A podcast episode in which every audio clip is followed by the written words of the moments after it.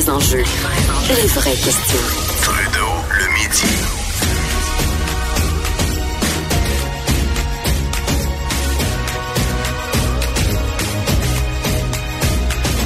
Cube Radio. Oh, et les vrais enjeux, les vraies questions, on les aborde. Euh, ma collègue Geneviève Peterson et, et moi. Salut Geneviève. Bonjour Jonathan. Pour la dernière fois de 2018, mais on va se retrouver en 2019. hein? Je l'espère. OK, OK. Hey, première chose, je veux te parler. Ben, premièrement, je veux te féliciter parce qu'on a appris cette semaine euh, que ton, euh, ton, ton, ton roman, le méga succès, euh, La déesse des mouches à feu, va être porté à l'écran. Oui, Bravo. et ça a fait été quatre choisi ans. par la SODEC. Oui, ça fait quatre ans que, que Coop Vidéo, Anaïs Barbeau-Lavalette puis Catherine Léger travaillent là-dessus, moi aussi, là, bien entendu, mais moins qu'eux autres. Donc, Est-ce que tu vas euh, avoir ton mot à dire? ben, en fait, euh, c'est drôle que tu me demandes ça parce que je suis une fille qui est assez contrôle freak dans la réalité. mais on dirait que quand ça s'est passé, cette affaire-là, euh, tu sais, La déesse des mouches à feu, euh, c'est un roman que j'écris il y a quatre ans, tu sais, quand même, là, ça fait un petit bout. Euh, puis les droits ont été achetés deux minutes après, quasiment, là, genre deux semaines plus tard que le roman était sorti, Coop acquérissait les droits. Puis dans ce temps-là, euh, j'étais pas game d'adapter mon propre roman. C'est comme un chirurgien qui opère un membre de sa famille, si tu veux. Tu sais, quand t'adaptes quelque chose au cinéma, un Ouais, roman, ouais, ouais. faut que tu fasses des deuils, faut que tu coupes en masse. Puis c'était des deuils que j'étais pas prête à faire, mais je suis vraiment en bonne main avec Catherine Léger. Mais oui, moi, je suis conseillère euh, à la scénarisation, mais maintenant, j'écris des films comme une grande, juste pas le film de mon livre. OK, bon. euh, Partons de ça. Je vais avoir une discussion avec toi sur euh, la façon dont euh, la SODEC s'y est pris pour choisir les films. Ouais. Euh, ce, qu'on, ce, que, ce, ce que moi j'ai appris, toi évidemment tu devais déjà être au courant, mais c'est qu'il y a un projet qui est en place pour euh, assurer une certaine parité, ou en tout cas qu'on soit dans une zone Ça fait déjà deux ans, paritaire ça. dans les projets Ouais. qu'on finance. On parle de la règle du 1 plus 1 qui a été euh, justement implantée au début 2017. Mm-hmm. Ça impose aux producteurs qui veulent soumettre plus qu'un film euh, qu'au moins un des projets soit écrit ou réalisé par au moins une femme. La Ouais. question que je me pose, et c'est tout le temps la même question qu'on se pose par rapport à la parité, Ouais. est-ce qu'il y a une crainte que ce soit pas toujours les meilleurs projets qui soient choisis pour favoriser une parité? Ça peut, ça peut être une crainte réelle? Hey, on va partir de bien plus loin que ça, Jonathan. Là. Écoute, on a une crainte euh, que ce soit pas les meilleurs projets qui soient choisis à la SODEC ou à Téléfilm Canada par ailleurs. Point. Tout court. Euh, parce a plusieurs affaires euh, qui rentrent en jeu quand vient le temps de financer euh, des films. Moi, j'avais été invitée euh, à une table de concertation, ok, euh, par la Sodec. Ça fait déjà quelques années parce que euh, bon, euh, j'étais productrice de contenu numérique, puis évidemment la Sodec, comme tous les médias, comme comme tous les producteurs de contenu, sont amenés à se poser la question du numérique. Tu sais, comment on fait la promotion des œuvres alors Ouais. que les modes de consommation ont changé. Puis euh, on remettait quand même en question euh, le modèle de financement, le modèle de diffusion au niveau de la rentabilité, Jonathan. Tu sais, euh, moi ma position, elle était, elle est encore. Puis je sais que c'est pas une position populaire euh, chez les créateurs, puis ça va pa- par ailleurs peut-être faire sursauter euh, euh, certaines personnes parce que je suis une artiste puis parce que je suis une scénariste mais moi je, je, je serais pour qu'on qu'on évacue pas complètement la question de la rentabilité d'un projet. Ah. Oui, que ce soit un projet Oh, c'est cinéma- intéressant. ben, que ce soit un projet, je suis tout le temps pleine de surprises, Jonathan.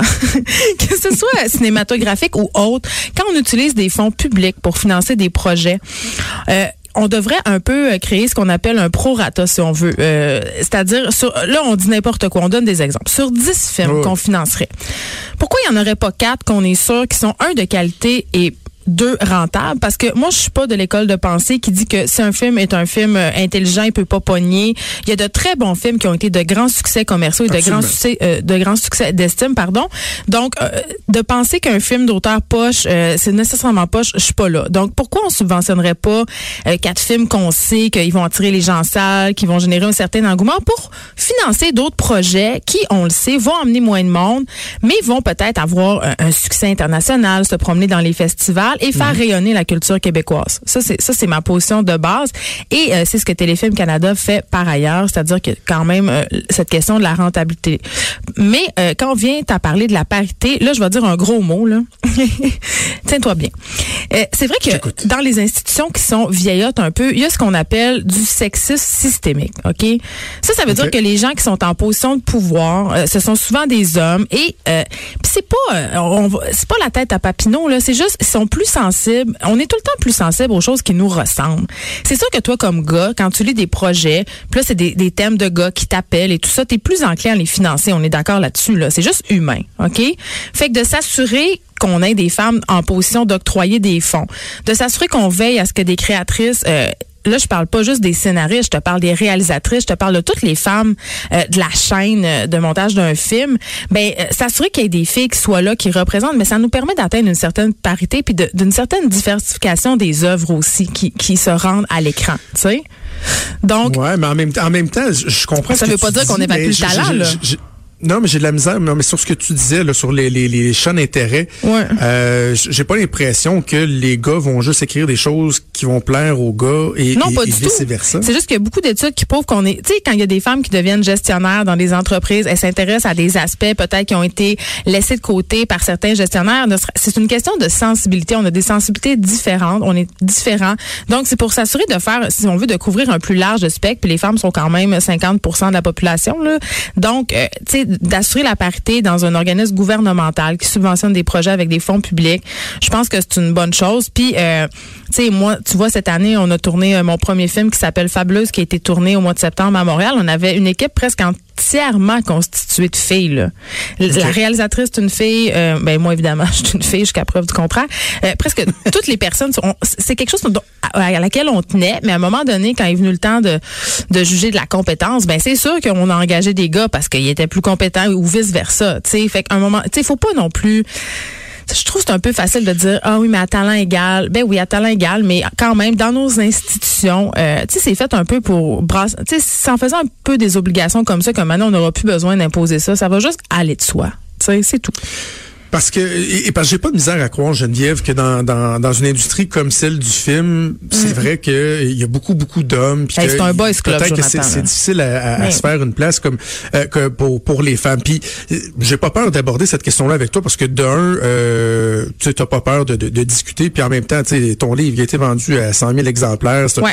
un, best-seller. Puis c'est tout à fait pertinent qui a été choisi. Mais quand je lis par exemple euh, dans l'article du journal, il y avait la réalisatrice Patricia Chica ouais. qui elle a eu le feu vert pour son film Montreal Girls, puis a dit que je sois une femme issue de la diversité a sûrement été un plus, mais j'espère que c'est le scénario qui les a séduits. Puis je me dis, Caroline, je, trouve ça, Ben. je trouve ça comme plate pour la personne qui se dit, euh, j'ai-tu été choisi vraiment parce que j'étais le meilleur truc qui est Ah. disponible ou parce qu'il y avait une zone paritaire Mais à là, aller tu mets le chercher? doigt, là, tu mets le doigt sur quelque chose qui fait mal. Je te raconte un petit secret, euh, Jonathan. Quand on est allé pitcher le film à la Sodec, ok, à la Sodec, tu envoies ton scénario puis tu te fais appeler pour une espèce d'entrevue où tu vas pitcher ton film puis après ça, euh, tu as la réponse. Donc pendant une heure, tu discutes avec les gens de la Sodec, ils te posent des questions, ils challenge ton scénario. Ok, c'est c'est quand même assez rochant puis c'est vraiment stressant. OK. Et là, je sors de là et ça s'est bien passé. OK, c'est super le fun et je rencontre par hasard un réalisateur québécois bien connu euh, qui est pas un ami à moi mais une connaissance. Il fait ah, allô Geneviève, tu vas bien? Euh, oui, tu vas bien. Qu'est-ce que tu arrives de faire? Je fais, hey, j'arrive de faire justement un pitch à la Sodec. Hey, je pense que ça s'est bien passé. Hey, je pense qu'on va l'avoir. Et du tac au tac, il m'a répondu, ben évidemment que tu vas l'avoir, c'est l'année de la parité. Fait clairement, parce que tu es une fille, tu vas l'avoir. Et c'est quoi, Jonathan? Ben, Quand- ça t'a fait quand- chier, j'imagine? Ben, ça m'a fait power chier, OK? Et quand j'ai eu la réponse positive de la SODEC, j'étais, j'ai écrit en premier pour lui dire que je l'avais. Parce que lui, évidemment, son film n'a pas été financé. C'est ça! non, mais, non, mais OK, non, mais mettons, toi, là, toi, on Oui. le sait que c'est mérité, là. J'en ai Ben, je sais doute. pas, tu l'as pas vu encore. tu me diras non, ça mais, après. non, non, mais je, je, je sais pas si le film va être bon, mais qu'on se penche sur un scénario tiré d'un film qui a été vendu, euh, D'un livre, qui a été vendu à 100, à 100 000 exemplaires. Tu sais, j'irai pas remettre ça en question. Mais est-ce que tu trouverais ça normal, par exemple, que ce gars-là, je sais pas c'est qui, je sais pas si son projet était pertinent, mais de savoir qu'un projet, parce qu'il était euh, présenté par une femme réalisatrice, aurait été choisi à la place de lui, alors qu'on sait pas si c'est le meilleur projet? Ah ben garde Jonathan, est-ce qu'on va on va se dire les vraies affaires là, Denis Arcand, il y a une subvention pour son dernier film là, je ne me rappelle plus du nom là, c'est une copie du déclin de l'empire américain, la chute de l'empire américain, je crois. Ouais. C'est écoute, moi je suis allée le voir au cinéma puis c'est un film ridicule, c'est tellement mauvais euh, Ah oui. c'est en tout cas, c'est c'est la risée ce film là puis tu sais, on va pas se mettre la tête dans le sable, là. sûrement que les gens et là je je vais pas me faire d'amis à Sodec puis chez Téléfilm Canada. Mais on s'entend on s'entend que les gens quand ils ont lu un scénario de Denis Arcand et tout ça, c'est sûr que c'est c'est tentant de le financer, même si le scénario a des a des problèmes. Tu comprends? Parce que Ouais. ils savent qu'il va avoir une, euh, ils savent que ça va avoir une grande couverture médiatique, ils savent que ça va avoir un certain succès en salle. Fait que le fait que ça, ça a été donné Arcand, ça a aidé. Tu sais, donc c'est un peu, tu sais, ces problèmes-là de favoritisme ou de dire c'est une fille ou c'est pas une fille et tout ça, tu sais, ça devrait pas avoir lieu évidemment parce que ultimement ce qui devrait compter c'est la qualité et le talent euh, des sûr. artisans. Mais on est tous des humains et où il y a de l'homme, il y a de l'hommerie, hein? Ouais, puis pour conclure, comme tu dis, on va espérer qu'à un moment donné, le, le- le fait d'avoir des mesures comme celle-là, ben, ça va faire en sorte qu'on n'aura plus besoin d'avoir des mesures et que ce sera juste euh, un, un réflexe de, de, de, de, de s'assurer qu'il y a une, une parité puis que ce soit euh, traité de manière euh, juste et égale. Oui. Avant qu'on se laisse, euh, parle-moi un peu de, de Facebook, parce que Facebook, ça va euh, de mal en pis. là. Lorsqu'on parle sont dans un autre du scandale. respect de la vie privée, là, on apprend qu'ils auraient autorisé les Netflix et Spotify de ce monde à lire les messages privés de leurs, de leurs utilisateurs sans leur consentement. Là, ça commence à être grave, en Titi. Ouais, mais c'est quoi, Jonathan? C'est, je vais te dire bien pire que ça. C'est, oui, Facebook euh, est le facilitateur dans l'histoire, mais c'est toi qui l'as autorisé puis moi. Parce que Ben. tu sais, quand on veut faire quelque chose sur Facebook, par exemple, euh, euh, partager une liste euh, Spotify par Messenger. Mettons, moi j'ai de la musique, je tripe, je veux te l'envoyer. Je fais, hey, Jonathan, euh, j'ai fait cette super liste là de musique indie, la voici. Ben euh, Spotify me demande, êtes-vous d'accord euh, qu'on partage vos informations? Puis tu sais, personne lit ça, puis on coche oui.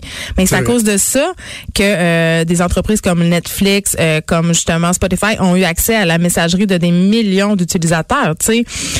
Puis euh, les questions, euh, c'est difficile d'avoir leur juste de Facebook sur ces questions-là parce qu'ils sont vraiment, vraiment, vraiment très, très opaques sur leur stratégie euh, quant à la vie privée. C'est c'est vraiment, on se frappe à un mur. Mais ceci dit, euh, on se posait la question en émission euh, ce matin euh, aux effrontés. On se demandait si Facebook nous écoutait.